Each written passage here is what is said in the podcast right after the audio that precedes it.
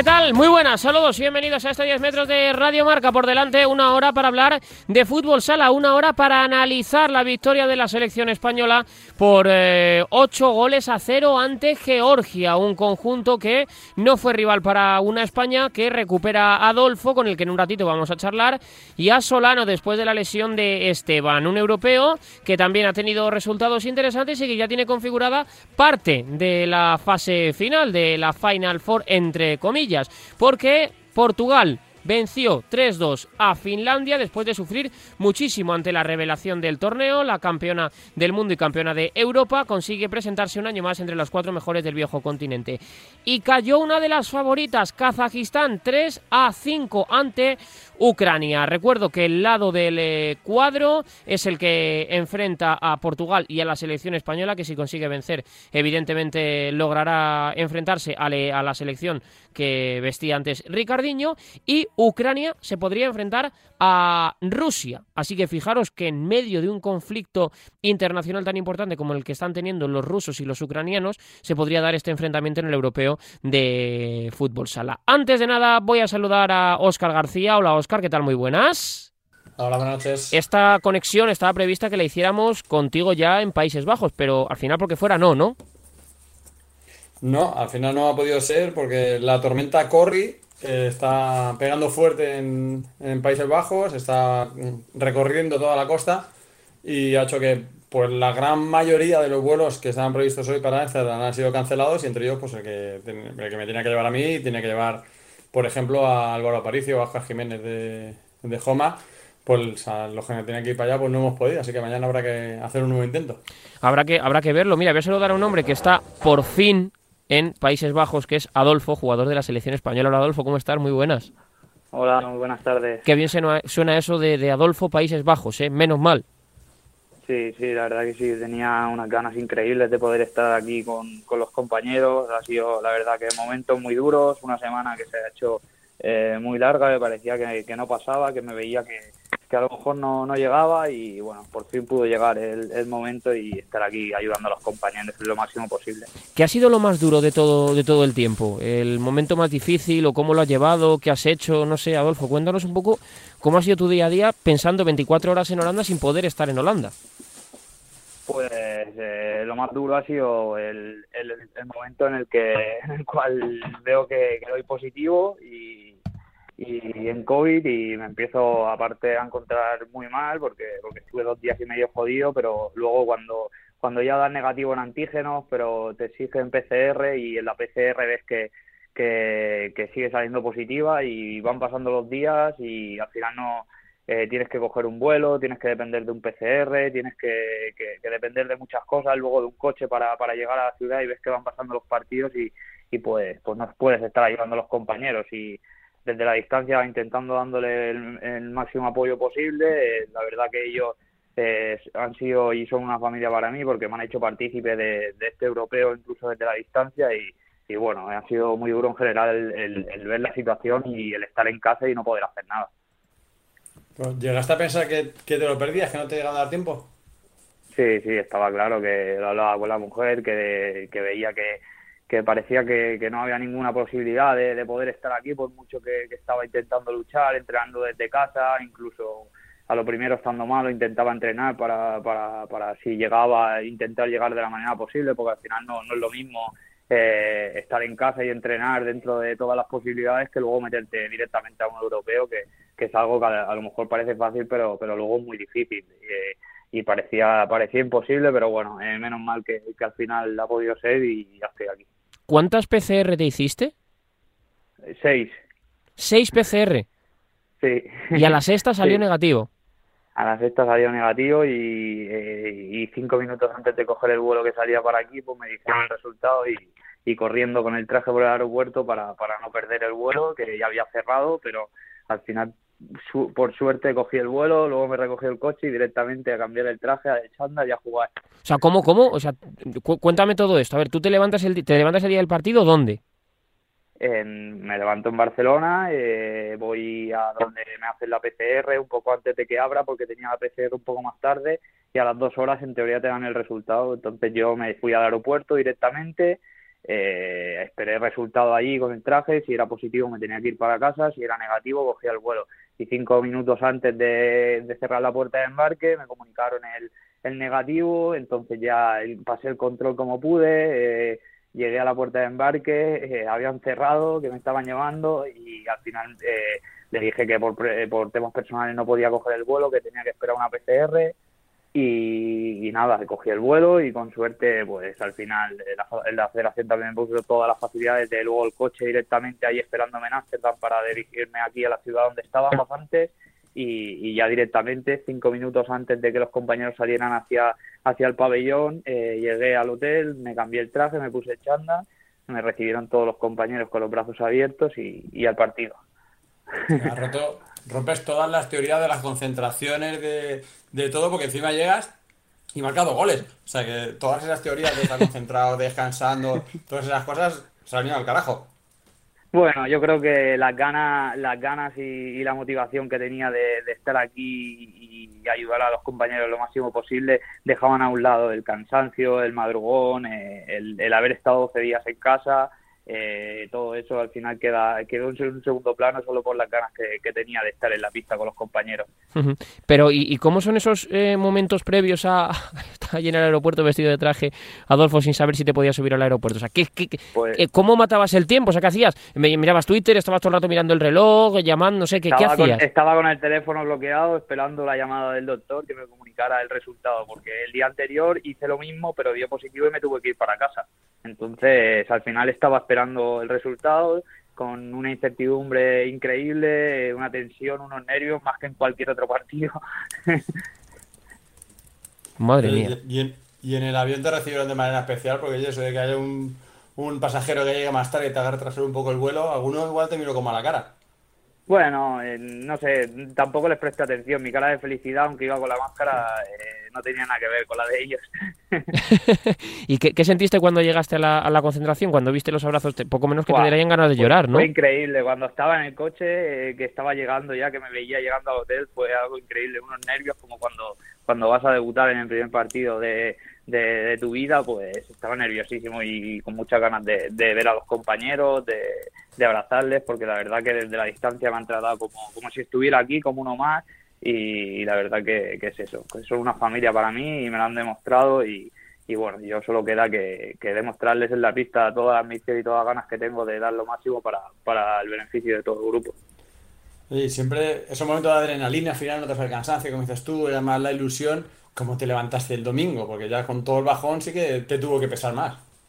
Bueno, la verdad que caí en la cama eh, a, la, a la media hora. Nada más llegar estaba reventado y apenas había podido comer casi tampoco antes del partido porque con el viaje no podía un sándwich me tuve que comer no me dio tiempo a mucho más, luego dos plátanos y, llegué a, la habitación y solo hice que dormir. He estado dos días, la verdad, que bastante cansado de quitarte también toda la tensión que tenía y, los nervios de, de, ver si podía estar o no.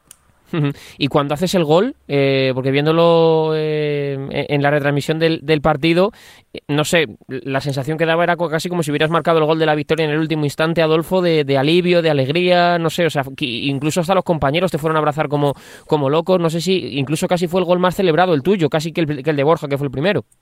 Claro, es lo que te he dicho, son una familia y al final pues ellos se alegran incluso más que yo en el momento en el, en el que en el que realizo el gol porque la verdad que es como, no sé, como, como una alegría increíble después de, pensar o creer que, te pierdes el europeo y el llegar y, y poder disputar minutos en este partido que creía que no iba a poder ni disputar minutos por, por cómo se había dado el día y cómo había sido y, y encima de hacerlo y de esta manera pues, pues fue algo increíble y algo muy muy bonito y muy, y muy recordado que será.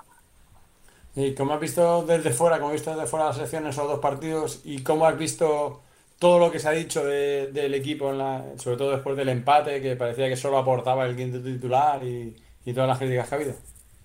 Bueno, la gente de fuera al final puede pensar lo, que quiera. Al final sabemos nosotros los de dentro que, esto tiene mucho trabajo, que aquí hay mucho compromiso, que las cosas se están haciendo bien, que un europeo nadie te regala nada y que, y que cualquier selección te puede complicar cualquier partido y que Azerbaiyán es una selección eh, que compite muy bien, que está acostumbrado a partidos así, que tiene jugadores muy importantes y al final yo creo que, la falta de gol en ese partido pues fue lo que nos condenó a un empate. Es verdad que a lo mejor en la primera parte no estuvimos como, como siempre hemos estado, pero luego en la segunda tuvimos muchas oportunidades para, para conseguir la victoria y al final nosotros tenemos que dejar a un lado lo que la gente opine de nosotros, saber que estamos trabajando muy bien y, que luego al día siguiente o a los dos días siguientes hicimos un partido eh, muy serio contra una selección que a lo mejor por el resultado parece fácil, pero esta misma selección le había ganado a Azerbaiyán eh, también en el primer partido de grupos, así que eh, no fue nada fácil y tampoco es nada fácil conseguir un resultado con, con, ese marcador, con esa diferencia de goles. ¿Dónde y cómo viviste el partido contra Azerbaiyán?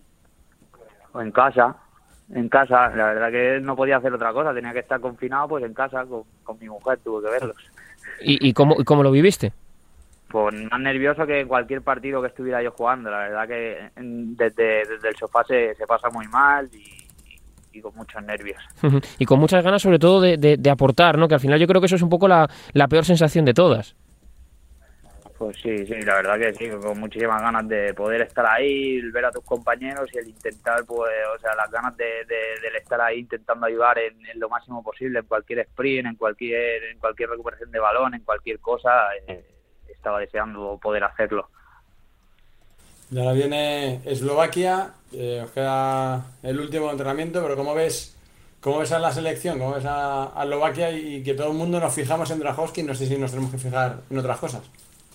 Bueno, Eslovaquia es, un, es una selección pues que, es muy completa, que si ha llegado a unos cuartos de final de un europeo, eh, después creo que si no me equivoco de meterse por primera vez en un europeo, creo que que, es por algo, que han demostrado que, es un equipo muy competitivo y que tienes que hacer un partido muy serio y de 10 si quieres conseguir la victoria. No te puedes fijar solo en Drahovski, es verdad que a lo mejor es su, es su jugador más decisivo, pero, pero un jugador solo no, no, no consigue una clasificación a cuarto. O sea, y la verdad que, es un bloque bastante bastante competitivo y en el que vamos a tener que sudar mucha sangre si queremos conseguir la victoria. Eh, Adolfo, aunque te fueses a dormir después del partido casi cuando llegases al hotel, que estabas eh, muy cansado, cuéntame un poco la sensación que había en el vestuario después de ganar a Georgia, porque yo dije en la previa del partido que me parecía un encuentro no solo importante por la victoria, porque era evidente que había que, conseguir la, victoria, eh, pero también por las sensaciones del equipo, ¿no? Y hacerlo de la manera incontestable que se hizo, lógicamente yo creo que era, que era lo que necesitaba el, equipo, que, que, ganáramos así y de la manera en la que lo hicimos.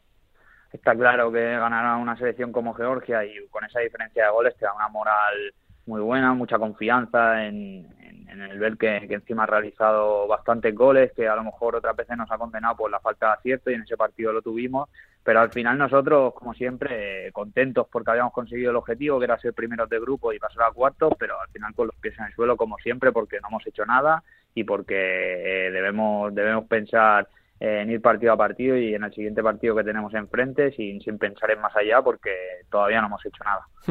Em, ahora por delante tenemos una, una, etapa muy bonita que es la de, la, la de los, los, grupos. Personalmente para ti, Adolfo, ¿cómo la afrontas después de, de lo que pasó en los últimos dos eh, torneos que hemos tenido? Bueno, pues para mí y para todos los compañeros la verdad que la afrontamos con, con, la ilusión como si fuera el primer torneo que jugamos, como si, si nada de eso hubiera pasado. Es verdad que, que, han sido han sido eliminatorias duras, pero pero bueno, no debemos quedarnos y pensar en ello porque esto es otra competición, tenemos una nueva oportunidad de, de, estar en de estar otra vez en unas semifinales de un europeo y, al final eso eso esa es la mentalidad que tenemos que tener, eh, pensar en, el siguiente partido sin, sin el más allá y con la ilusión de, del principio. Em, yo te quiero preguntar también eh, por por el hecho de ser campeón de Europa. ¿Tiene un doble valor este torneo, Adolfo, por un poco todo lo que, lo que ha pasado en los dos últimos? Eh, no sé si, aunque eh, ya sabemos lo que es ser campeón de Europa, ya sabes lo que es mirar a todo el mundo, entre comillas, por, por encima en el, en el podio, no sé, ¿tiene un doble valor por las ganas que tenéis y todo lo que os ha ido pasando? Que también ha habido la lesión de un compañero, que venís de hacer un más mundial, tú has tenido que estar confinado, Lozano ha llegado después de perderse el mundial, es el último de Ortiz, no sé, es un poco todo como que hace un pelín más de ilusión.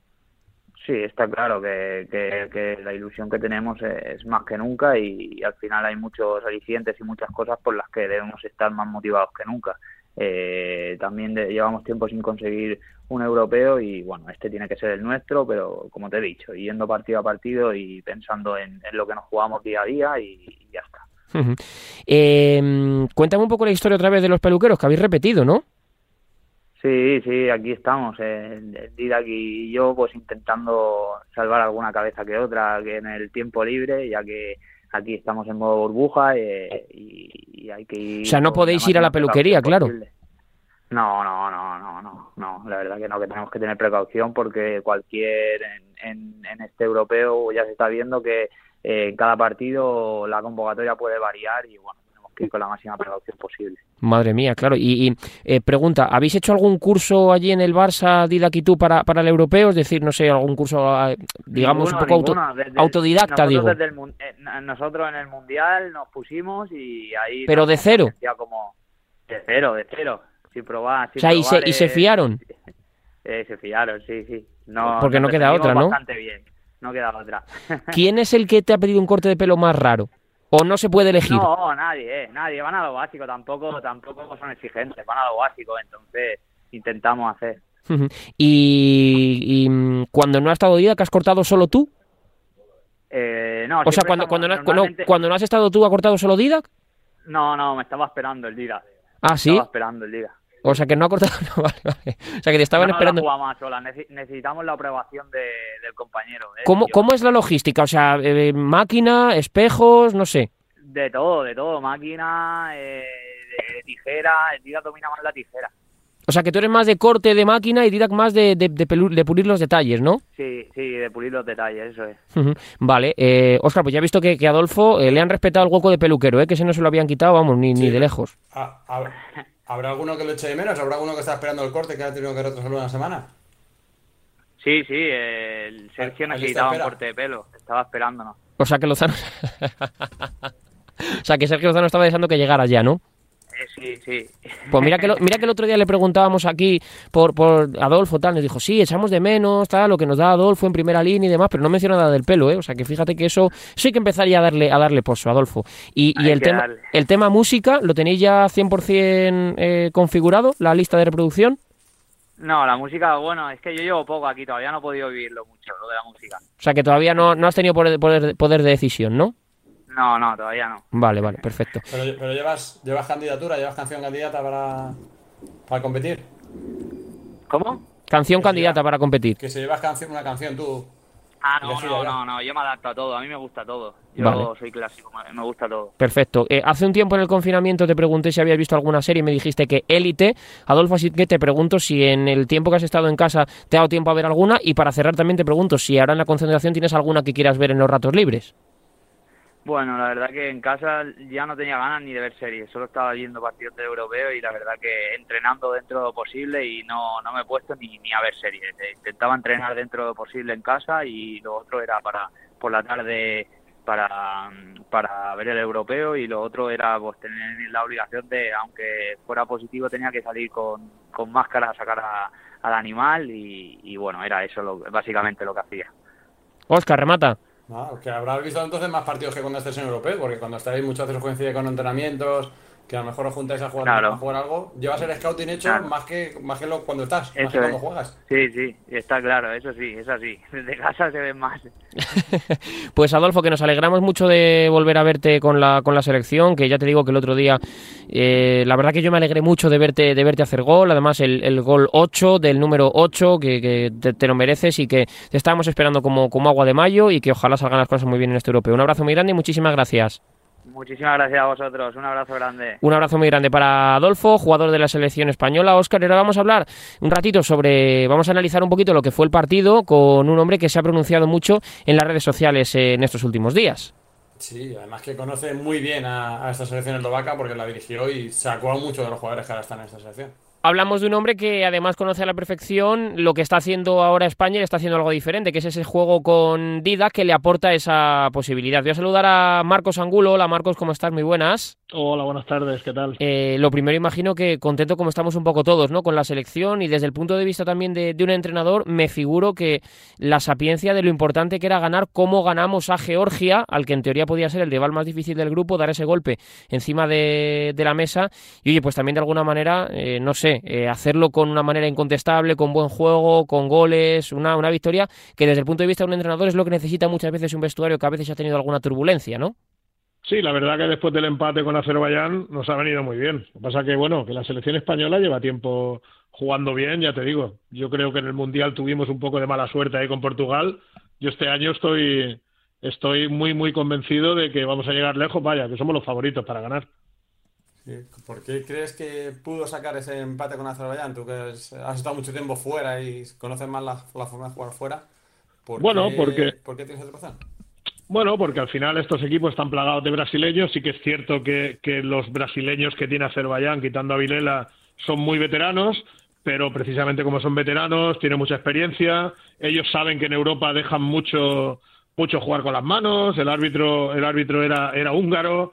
Eh, en esas ligas se deja jugar muchísimo con las manos y no sé por qué no nos acabamos de acostumbrar, nos cuesta entrar en este tipo de partidos. Lo pensé el otro día, Marcos, porque siempre estamos con un discurso que es parecido en ese sentido, ¿no? De decir que los árbitros dejan más jugar, que en Europa los equipos que van españoles les cuesta más, no sé, digo, oye, yo creo que también de, de alguna manera eh, tenemos que acostumbrarnos ya a esto, ¿no? No sé si a lo mejor el problema hasta lo tenemos nosotros en ese sentido, ¿eh?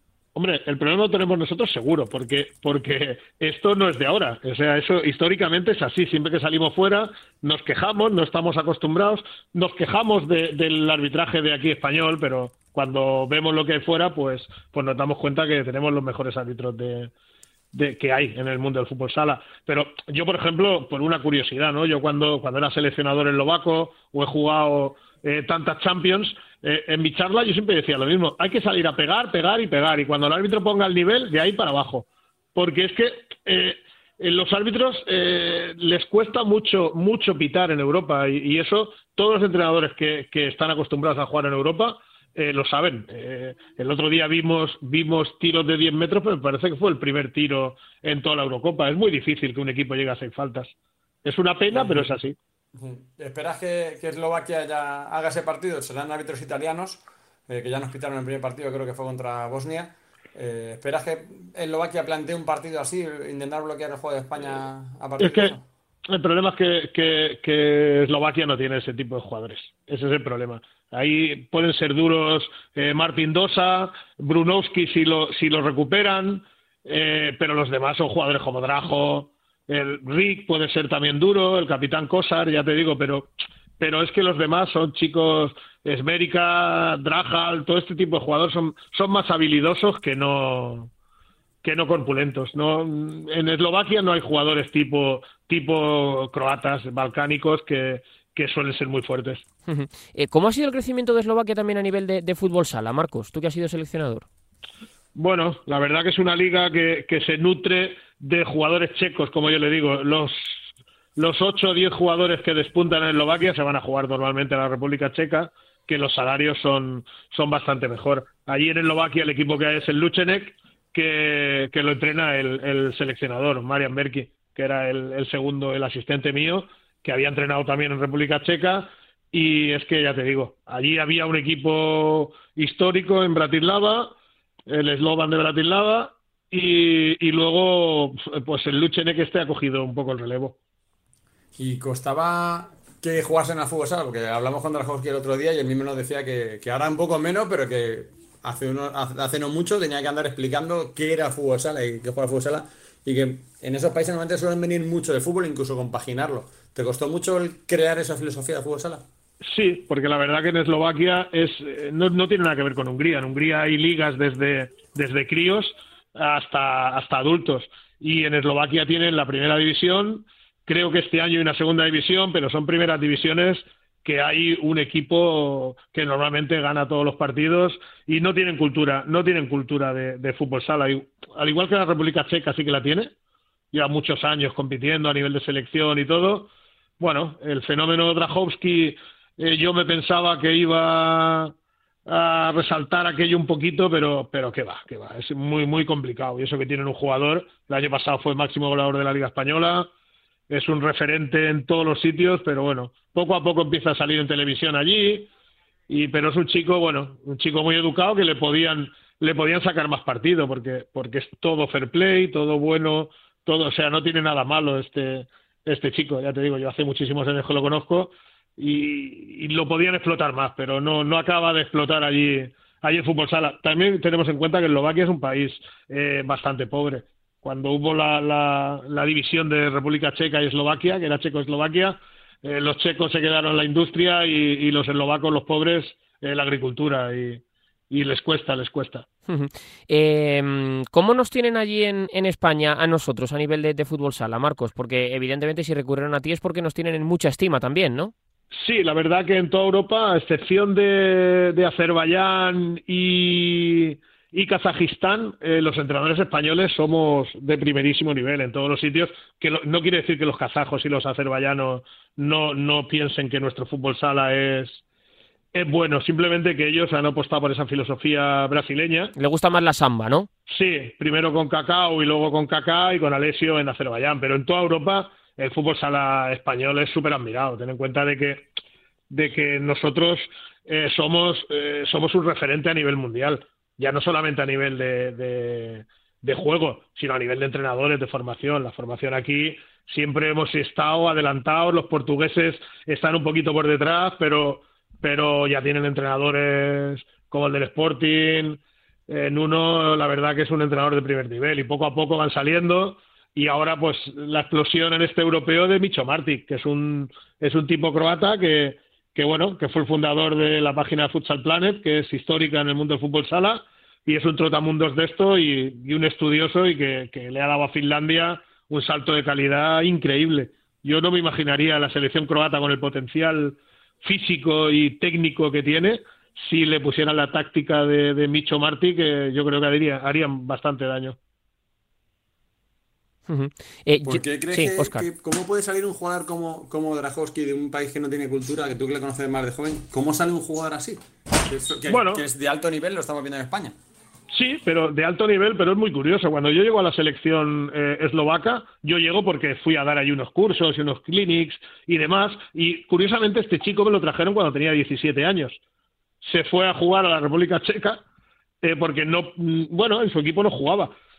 volvió allí y curiosamente me contratan a mí, voy a jugar a Italia y resulta de que eh, hay dos jugadores que por trabajo no pueden viajar. Entonces yo les pido a este jugador delgado, alto, y les digo con la cabeza gorda porque no me acordaba cómo se llamaba, y les, y les pregunto por él y curiosamente no lo querían traer porque decían que no, no, que era un chico muy joven y que su equipo no jugaba y que no lo querían traer. Y, bueno. Y tú, no sé, te quedas, te quedas un poco asombrado, ¿no? No, no, asombrado no, porque yo lo había visto en los clinics y demás. Y me parecía, pues, pues un chaval con potencial. Pero claro. No digo que te quedarías un poco asombrado cuando te dijeron que no. No, no, no, me dijeron que no, pero yo insistí y sí que vino. Y luego indagando, indagando un poquito, resulta que el año anterior, en el trofeo, en el torneo de San Petersburgo, del U19, aquel que se hacía, eh, había sido nombrado el mejor jugador del torneo. O sea, en ese tipo de países, ¿qué es lo que pasa? Que como hay un equipo que lo gana todo, suelen jugar los veteranos, a los jóvenes no le dan chance.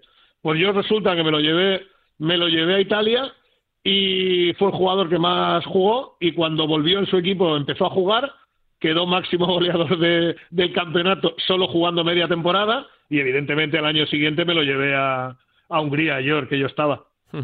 Eh, Marcos, yo te quería preguntar un poco también eh, a nivel general cómo estás viendo el europeo, porque como ha dicho Oscar, tú has estado bastante activo en las redes sociales con respecto a, que nosotros eh, quizá contra Azerbaiyán tuvimos un, mal día y yo creo que incluso más que un mal día tuvimos una mala primera parte, ¿no? La segunda es verdad que hicimos más, más cosas bien, pero cuéntame un poco la sensación global que tú tienes de España con respecto a, a, los, a los demás equipos.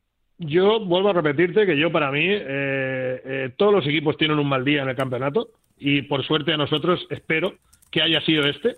Eh, no estuvimos afortunados, aparte que ellos estuvieron muy por encima de su nivel, pegando, pegando, pegando y los árbitros eh, dejan jugar, pero es que tenemos que estar acostumbrados a eso.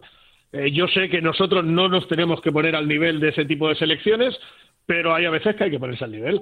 Y nosotros tenemos jugadores muy fuertes y, y, que podemos ir también a... Podemos jugar eh, tanto técnicamente como tácticamente, pero sobre todo físicamente eh, estamos por encima de este tipo de, de selecciones. Y ya te digo, yo veo a España muy bien, la vi bien en el Mundial, me gusta recalcarlo porque yo creo que el Mundial fue injusto lo que pasó. Y, yo veo a España muy bien y con muy buenas sensaciones. Yo creo que, va a ganar fácil a Eslovaquia y en las semifinales yo creo que a Portugal eh, les vamos a meter mano. ¿eh? Bien, yo creo que sí. Y espero una final y espero una final con Kazajistán que también he estado trabajando allí y tengo muchos amigos. Sí, quizás eh, se echó de menos en ese mundial a Sergio Lozano por muchas cosas, pero también muchas veces por, ese momento complicado en el que levantas la cabeza y, uff, ahora que estamos complicados, se la doy a este, que suele pasar en dos equipos, incluso en Portugal con Ricardinho sin estar en su mejor nivel, muchas veces era el recurso de se la doy a él, ya no soluciona nada. ¿Crees que, que se echó un poco de menos a Sergio Lozano en ese sentido? No solo en el aspecto goleador, que también, pero en, ese aspecto de decir, ese, ese momento difícil se la tengo que dar a él. Bueno, eh, yo sí, como tú bien has dicho, soy muy activo en redes sociales y, desde el primer día ya dije que el mejor fichaje que tenía la selección era, era el de Sergio Lozano. Eh, Sergio no solamente eh, aporta todo eso que tú has dicho, sino que él es capaz de impregnar al equipo de una alegría dentro del campo, fuera. yo qué sé, este chico tiene, tiene, bueno, tiene una estrella, ya está. Si es que al final la gente que sale con ese don, aparte que es trabajo, trabajo y trabajo porque se ha recuperado de lesiones muy, muy complicadas, que solo se puede recuperar una persona con la fuerza mental eh, como Sergio Lozano. Sergio, es que, es que ya te digo, eh, ¿qué equipo o qué selección o qué quien sea, quién no va a echar de menos a, Sergio Lozano? Ya te digo, dentro de un vestuario a la hora de entrenar. Es que impregna alegría, buen rollo, trabajo, no te lo puedo ya ni, ni contar, ya lo vemos. Eh, es un tío que, que, hace goles, que defiende. la madurez, yo, yo a veces he puesto el ejemplo en redes sociales que si eh, ya es uno de los mejores jugadores del mundo, pero es que si no hubiera tenido estos problemas con las lesiones, hubiera marcado un antes y un después en, el mundo del fútbol sala. ¿eh? Y fíjate que ha, hecho, una cosa, Marcos, que yo creo que al hilo de lo que comentas es muy difícil, que es, no sé si decir que reinventarse como jugador, pero sí adaptarse a las nuevas condiciones físicas que tiene y que no le han dejado llegar su nueva fisionomía de cuerpo. Sí, porque, porque bueno, eh, ya te digo, es un jugador que estaba marcado a ser, eh, el otro día estuvo un minutito o dos de pivot, pero es que hubiera sido un, un universal al, tipo Vinicius y, tipo esta gente, Schumacher, eh, yo lo veo así, a ese nivel, a ese nivel del jugador total, que si lo quieres jugar, necesitas que juegue cierre, era de cierre, de ala de salida de balón, de ala con llegada, y ya te digo que me, me ha faltado verlo de pivot, pero yo creo que lo hubiera hecho bien también. Sí, es lo que te iba a decir, que a mí me parecía un poco el jugador más parecido a Schumacher en cuanto a eso, incluso con una planta parecida. ¿sabes? sí, sí, sí. Que, si tiene que defender a un pivot fuerte lo va a defender bien y que si tiene que ser el que se gira o el que, o el que corre 20 metros para pegarla, la pega. Que de esos jugadores, es como se ha hablado alguna vez, el universal de antes, que no es que valga para todo, sino que es bueno en todo. Es bueno en todo. Sí, porque a lo mejor el Lozano a lo mejor eh, no es un 10 en nada, pero a lo mejor es un ocho y medio, 9 en todo. Entonces, claro, si es un 9 en todo, estamos hablando de, que hay tres posiciones en el campo, que es, cierre, ala y pivot, y es un 9 en todo. Entonces, ostras, es un jugador que cualquier entrenador del mundo lo quisiera tener en su equipo. Da igual que hables con Nuno Díaz, que hables con Cacao, o sea, con Kaká del Cairat, o con Jesús en el Barça, o con Tino en Inter. O sea, cualquier entrenador, o Duda, o, o Diego Justosi. Es que cualquier entrenador eh, lo elegiría en su quinteto inicial. Así fácil. Marco, yo te quería preguntar también por el factor Didac. Eh, ¿Cómo estás eh, viendo el juego que está haciendo la selección española con, con Didac? Y no sé un poco si nos puedes contar cómo se hace para trasladar esa filosofía a un equipo, cómo se hace para que se tenga el automatismo de saber cuándo tiene que salir y cuándo no, cómo, cómo es esa, esa fase de trabajo y cuánto tiempo crees tú que se tarda en asimilar todo esto, teniendo en cuenta que la selección española ha tenido un tiempo de concentración más o menos reducido. E imagino que durante el Mundial y antes, por un poco sabiendo la manera de trabajar de Fede y de Venancio, ya se estaba haciendo esto para poder empezar a, trabajarlo, pero no sé cómo, cómo lo estás viendo tú y cuánto tiempo crees que se tarda en asimilar del todo una situación como esta. Eh, es que es muy diferente. Por ejemplo, el juego, el juego que puede hacer eh, Kazajistán con Iguita, que es, un, es su, su, su juego habitual, al que puede hacer eh, España con Didac. O sea, España con Didac lo hace muy puntualmente y, y, normalmente lo utiliza, hace dos pases y cuando él suelta el balón ya se va hacia atrás. O sea, no es, no es el mismo tipo de juego que el que hace España con Didac, que el que hace eh, una selección como Kazajistán. Al final, eh, Fede, pues claro, tiene sus cuatro, sus cuatro o cinco movimientos automatizados que nos han dado goles. Y yo creo que el día de Azerbaiyán era un día de, de, de, intentar algo, pero, pero en estos torneos tan cortos, eh, yo al final, eh, un empate no es malo y al final luego se vio. Si pierdes es cuando es complicado. Claro, si estás empatado, sacas porteros que no estás acostumbrado y haces un error, porque puedes hacer un error, se te complica incluso la clasificación. Entonces, eh, ya no es, no es la clasificación de meterte a la siguiente fase que sí, sino que ya en cuartos te puedes enfrentar a Rusia y entonces se te complica todo un poco más. Yo entiendo, y yo fui uno de los que puso en Twitter que, ostras, no entiendo cómo a final del partido nos ha faltado algo más. Pues sí, quizás nos faltó algo más, pero, pero si te pones a pensar en frío, que ellos lo tienen todo súper estudiado, al final les dice, bueno, el mal menor eh, es un empate. Y al final, como se vio, le metes ocho luego a Georgia, que hacía años que no le metíamos tanto, desde que no había, desde que hay brasileños no había habido tanta diferencia. Entonces, que ya te digo. Digo, lo que sí parece con el juego de Didac es que no apostamos tanto por el juego de 5 este estático, por el 5 para 4, sino por la salida sorpresa, un poco, tú que has estado en el Kairat, un poco a lo que ha evolucionado el Kairat, que antes Higuita era prácticamente omnipresente, hacía muchos ataques estáticos, y ahora de unos años para acá, Higuita lo que hace es aparecer. Eh, a, veces ataca, a veces solo inicia la jugada y vuelve. Eh, bueno, con, eso? porque eh, antes tenía un entrenador, Cacao, que, que lo utilizaba para todo, también Higuita era más joven, y ahora tiene otro entrenador que es Kaká, que considera que lo hace de, manera puntual. Y no, y no olvidemos que Higuita cada año tiene un año más, me parece que son 36 ya. Entonces, tampoco se le puede castigar mucho porque, porque hay muchísima diferencia entre el primer portero y el segundo portero. Antes no, antes tenía a Dudú, al brasileño, pero ahora hay muchísima diferencia. Entonces, eh, no se puede hacer tanto el tonto. Fíjate, antes de empezar el campeonato, Leo Yaragua, por una jugada tonta, eh, se, se, se rompió el brazo, creo que fue, en un, en un chute fortuito. Cuando se te lesiona. Nosotros estamos, estamos evolucionando hacia eso. O sea, que parece que la apuesta de Fede con Didac es un poco eso: es no ser constante, sino aparecer. De repente salir a una jugada, buscar una contra como el otro día el pase a Cecilio. Sí. Un poco, un poco eso. Que quizás sorprende más, quizás te descoloca más a la defensa, ¿no? Que cuando esperas un juego estático siempre te puedes ordenar mejor. Sí, sí, además hemos hecho goles así, o sea que al final es, es cuando, cuando metes un jugador más y tienes la calidad que tiene tu equipo, yo soy de los defensores de que cuando vas ganando de dos goles, si el otro equipo te saca portero jugador, ¿por qué no sacarlo tú? Si soy más bueno, tengo más calidad, lo normal es que acabe matando el partido. Eh, bueno, vamos evolucionando hacia eso, ¿eh? cada vez se hace más. Yo en su día fui muy criticado, pero bueno, veo que, que, el tiempo va poniendo a cada cosa en su sitio y, y ahora pues muchos equipos eh, utilizan, utilizan el portero. Fíjate los equipos portugueses.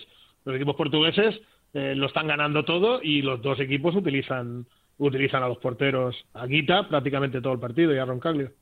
Eh, antes has dicho una cosa, Marcos, que la llevo pensando un, rato mientras te escuchaba hablar y a raíz de esto que, comentabas de los porteros, de que los portugueses lo están haciendo, de que a nivel formativo España es evidentemente el mejor lugar para, poder hacerlo, que los técnicos españoles somos muy valorados y muchas veces, y creo que esto también lo has dicho tú, somos más valorados fuera que dentro eh, en, todos los, en todos los niveles. Entonces me gustaría preguntarte si de alguna manera crees que tenemos que intentar hacer también un poco una hacia nosotros mismos y saber qué estamos haciendo mal para que, por ejemplo, Portugal haya sido campeona de, Europa y, de, y del mundo, que Argentina lo fuera en el anterior Mundial, no haber llegado a una final desde el año 2012, si tienes la sensación de que tenemos que aceptar que eh, en cierto modo hemos podido dar un paso atrás en algunas cosas para poder volver a seguir siendo esa selección que, buscaba los campeonatos del mundo como si no hubiera un, mañana y que estaba siempre presente entre los últimos cuatro.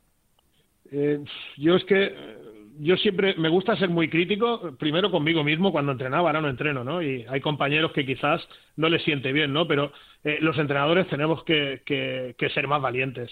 O sea, no es, no se trata de intentar quedar bien con todo el mundo. Está el famoso, ¿no? De, de los Excel, de los Excel. Eh, yo también estoy un poco en contra de, de, que, de que en un partido eh, sobre todo los partidos complicados juega todo el mundo. Si un partido de 8-0, pues somos 12 jugadores, hago tres tripletas y juegan todos. Pero, pero mm, los equipos buenos al final eh, utilizan pocos jugadores, intentan cosas nuevas. Aquí en España, fíjate el modelo de juego, que prácticamente todos los equipos juegan igual. Eh, por ahí fuera donde van inventando cositas. Los portugueses, ya te digo, en el tema de los porteros están por delante nuestro, pero luego a la hora de jugar con pívot o 4-0, pues están pues prácticamente como nosotros. ¿Qué es lo que pasa con este tipo de, equipos? Que suelen jugar 5, 6, 7 jugadores y la mayoría de veces utilizan al portero para que un jugador pueda hacer rotaciones de 8 y 10 minutos. Porque si ellos juegan como jugamos nosotros, que es 200%, 200%, aprieta, aprieta, aprieta, aprieta, aprieta, aprieta, eh, ya vimos, vemos que las rotaciones de más 3-4 minutos no pueden ser. Y al final nos llegan los portugueses, y o los el otro día los, los azerbaiyanos, yo el otro día eh, estaba viendo el partido, lo suelo hacer eh, o con videollamada con Cacao o con algún amigo, ¿no? Y cuando iba ganando 2-1 Azerbaiyán, yo le dije a Cacao, ahora es el momento de que Alessio saque portero jugador para sacar de quicio a España. Es que eh, la gente nos tiene que intentar sacar de quicio porque de tú a tú somos mejores prácticamente que todos, menos Brasil, que está igualado, somos mejores que todos. Por eso todos tienen que intentar hacer cosas para fastidiarnos. Y a los españoles, por desgracia, es muy fácil sacarnos de quicio. ¿Y crees que, que Eslovaquia tiene algún arma para poder hacerlo o no, no le ves capaz de ello? Por desgracia no. Si yo fuera a selección eslovaco, ya te digo yo que hoy en el minuto uno salía de portero jugador. También te lo digo. ¿Desde el minuto uno? Yo sí. Para, para sacar de quicio, ¿no? Claro, es que es la única manera. Es que si juego de tú a tú, voy a quedar muy bien con todo el mundo, pero no con el que me paga, en teoría. Entonces, si quiere jugar de tú a tú, pues España, pues lo normal es que le gane bien. España no va a ir a hacer sangre. El otro día fue sin hacer sangre con los georgianos, hacemos ocho, pero hacemos ocho porque el portero se lesiona y el que sale, pues es un poco de broma. Eh, Marcos, en el fútbol sala ahora mismo, como tú has dicho, hay evidentemente pues eh, mucha gente que, observa, hay muchos entrenadores que, observáis, que, miráis, em, y hay mucha gente que o muchos jugadores dentro de la selección que se han sentido dolidos con, algunas críticas que se han llevado por parte de, incluso en las redes sociales. ¿Tú tienes la sensación un poco a raíz de lo que decías antes, de lo bien que hemos estado, aunque nos haya faltado la suerte de que se ha sido injusto con la selección española? Bueno, eh, sigo pensando lo que te he dicho antes, que es muy fácil sacarnos de quicio. O sea, los jugadores no tienen que estar ni, ni a lo que dicen los tuiteros, ni los entrenadores retirados como yo. Ellos tienen que estar a lo suyo, eh, a trabajar y ya está. Y al final cada uno, hoy en día en Twitter es muy fácil. Estás con el móvil, haces un, una opinión y, y ya está. Ellos no tienen que tener en cuenta para nada eso. Yo sé que les duele porque al final eh, ellos saben que, somos superiores a Portugal y no puede ser que te ganen en, un mundial como pasó, que ya te digo que, yo creo que merecimos ganar y ellos pues tienen el AI en el cuerpo porque ellos saben que son súper favoritos. O sea, yo antes de, todo esto, en el grupo que nos había tocado, era un grupo muy, muy difícil. Bueno, era un, un grupo bastante asequible, porque al final que los brasileños sí son buenos, pero ostras, es que al final Eduardo, Basouras, todo este tipo de, brasileños eh, ya no están al nivel que estaban antes. O sea, yo hace tres años me enfrenté a este mismo equipo azerbaiyano con mi equipo rumano y en la, en la, en la main round creo que les ganamos 6 a 3. O sea, es que al final, y te estoy hablando de hace 3, 4 años, son los mismos jugadores, los mismos, el portero el mismo, el capitán que no sé ya la edad que tendrá, todos son los mismos. Y yo creo que España es muy superior a, selecciones como Azerbaiyán. Y luego quitas a Lisandro, que es de primer nivel, y a Chaguiña, y con todo los respeto, pues Bruno Petri, Tales, no son jugadores, eh, ninguno de ellos encajaría en la selección española. Entonces, ahí tenemos que ser realistas de que somos muy superiores a ellos. Sí, lo que hacía, lo que hacía un poco el grupo canalla, ¿no? Porque es verdad que eres superior, pero que saben las vueltas para complicarte los partidos y no hacerte partidos cómodos. O sea, no, al final el 8-0 de Georgia es verdad que, es muy abultado, pero tampoco es el resultado lógico. Lo lógico era partidos competidos en los que tienes que ganar, quizá más parecido al de Bornia, que ganas con cierta solvencia, pero que tienes que competir, que tampoco vas a, ganar andando. Y a Bornia, a Bornia le ganamos bien porque tenía sus dos porteros eh, con sanción, porque el portero, el portero de ellos juega muy bien con los pies. Muy bien. Hmm. O sea que al final Bosnia, pues, pues es Bosnia. Ya te digo, yo creo que el grupo era asequible, como así ha sido. El día de Azerbaiyán, vuelvo a repetir, que es un accidente. Hasta después del 8-0 me alegro del empate, porque creo que a España le ha valido para ponerse las pilas. Si luego no hubiéramos tenido un resultado, me hubiera fastidiado. Pero con el resultado de, 8 0, lo encuentro hasta bien. Yo creo que a Fede también lo, lo encuentra bien. Pues eh, Marcos, que muchísimas gracias por atender la llamada de, de Radio Marca. ¿Te queda algo en el tintero, Oscar? No, pues nada, que, ya, ya ha dicho que ve a, Kazajistán en los favoritos, incluso más que Rusia, que Rusia parece que, que va a gastar las últimas balas de los brasileños y a la vez parece que están los rusos son los que están sacando la, las castañas al fuego, que no sé si, si tienen la sensación de que igual Rusia ha perdido unos años con los, con los brasileños y no ha apostado tanto por el producto local. Eh, yo a lo que apuesto es que todas las selecciones tienen un partido malo en, un campeonato de este tipo y Rusia y Portugal aún no lo han tenido. Con eso me quedo. Pues eh, me, gusta, me gusta porque yo soy de, los que piensa igual, Marcos, que al final incluso tú en una liga, si juegas ocho partidos, es imposible que hagas ocho partidos a un nivel excelso. Uno de ellos por lo menos tienes que estar un poquito peor y ojalá... Aparte que cuando, cuando uno dice, ostras, tengo una racha de 10 partidos seguidos ganando, cada día estás más cerca de, de, romper la racha. Claro, sí, sí, es verdad, totalmente. Por, por pura estadística, en algún momento tendrás que empatar o, que perder. Marcos Angulo, un abrazo muy grande y muchísimas gracias. Muchísimas gracias a vosotros. Pues eh, Marcos Angulo, que es eh, entrenador de, de, fútbol sala, obviamente lo conocéis de un montón de cuerpos técnicos de los que ha formado parte y como primer entrenador de otros tantos. Y hasta aquí llega este 10 metros de Radio Marca. Oscar, el, el lunes que viene, pues el deseo yo creo que tenemos todos es bastante claro con respecto al programa que queremos hacer. Pues sí, tenemos que hacer el programa de campeones, de que España vuelva a conquistar la corona. El camino, en teoría, debe ser el de primero eh, ganar a Eslovaquia, luego vencer a, a Portugal y, como ha dicho Marco, pues quizá encontrarnos a Kazajistán en esa final contra Guita y por qué no soñar y, que España sea campeona de Europa otra vez. Día a día y piano piano y obviamente en Radio Marca contaremos todo lo que suceda en el partido a las ocho y media de la tarde contra Eslovaquia, también en las semifinales y por supuesto en la final. Hasta la semana que viene, Óscar, un abrazo. Hasta el lunes, un abrazo. Hasta aquí llega este 10 metros de Radio Marca en la radio del deporte, ya lo sabes, todos los lunes una hora de fútbol sala.